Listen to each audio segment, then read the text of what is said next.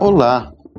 Espero que você tenha um dia com serenidade, um dia de aprendizado e realizações.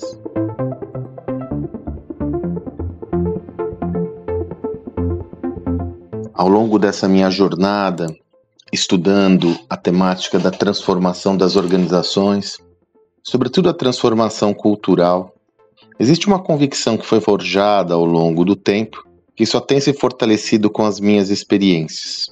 Essa convicção, ela vem de uma visão fundamental para que todos nós tenhamos. A primeira perspectiva: não existe cultura boa ou cultura ruim. Não existe uma melhor cultura e outra pior cultura. O que existe são traços do sistema de pensamentos, do sistema de crenças de uma organização que estão mais adequados a dado contexto do que outros. Se nós entendermos essa lógica, nós tentaremos outra conclusão. Todos os traços e elementos de uma cultura sempre terão um lado positivo e um lado negativo.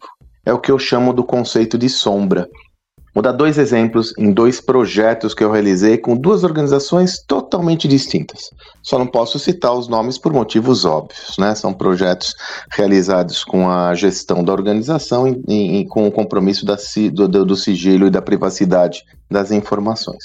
Numa delas era uma organização advinda de um fundador muito controlador muito controlador. Essa organização já tem 50 anos, já é uma organização longeva, muito bem sucedida, de mais de bilhão de faturamento. Desde a sua fundação, esse fundador, que era muito controlador, fez com que é, a organização trouxesse um traço da sua cultura que era a rigidez.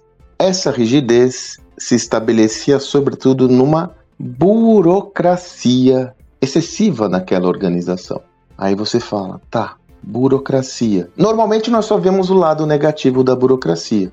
Então, se nós formos analisar esse mesmo elemento nesse traço de cultura sob a ótica das limitações, é evidente, burocracia em excesso gera ineficiência, lentidão, baixa autonomia das pessoas, porque você não tem o empoderamento. Tudo acontece devido a normativas, isso faz com que a sua organização fique muito inflexível e rígida.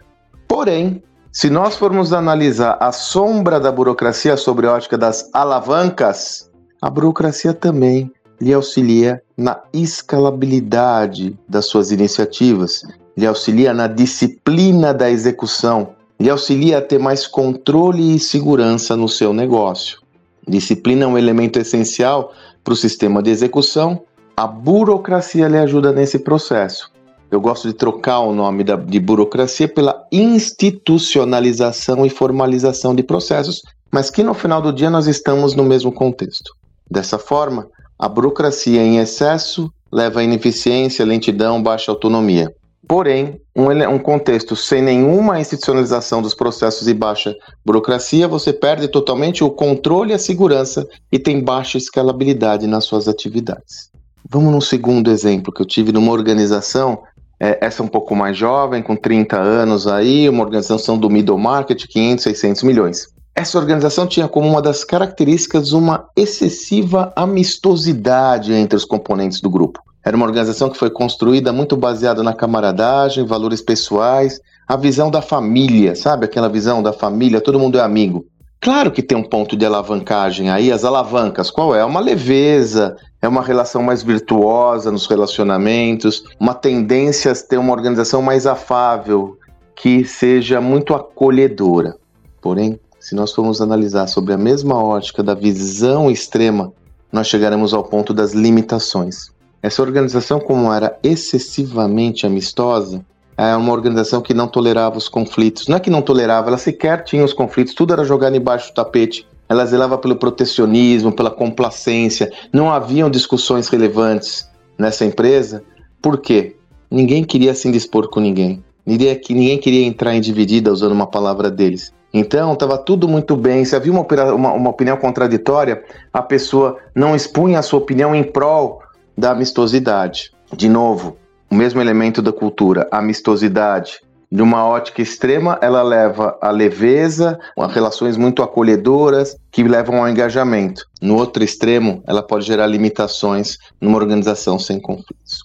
qual que é a perspectiva mais clara que eu vejo que nós temos trabalhado muito em organizações com conhecimento, mas também com algumas atuações proativas. Primeiro, você tem um nível de consciência de como esses elementos se consubstanciam na sua empresa. Os elementos culturais, os elementos da sua cultura, como eles se consubstanciam na sua empresa e como eles influenciam todas as tarefas, todas as atividades práticas dos componentes do seu grupo. Segundo, exercite essa reflexão nos extremos e veja se isso está acontecendo na sua organização. E sim, se esse traço existe na sua empresa dos efeitos extremos, desenvolva um projeto com ações proativas, sobretudo orientadas à transparência, para que vocês encontrem o equilíbrio entre essas visões de mundo, o equilíbrio entre esses elementos. Então a amistosidade é legal, vamos manter a leveza, mas não vamos deixar de discutir o contraditório. A diversidade pode estar tá, é, sendo coibida se não tiver o estímulo ao contraditório. Sim, a burocracia é ruim, mas vamos trazê-la para uma esfera mais racional, onde eu transformo ela num senso de execução importante que vai ajudar a minha,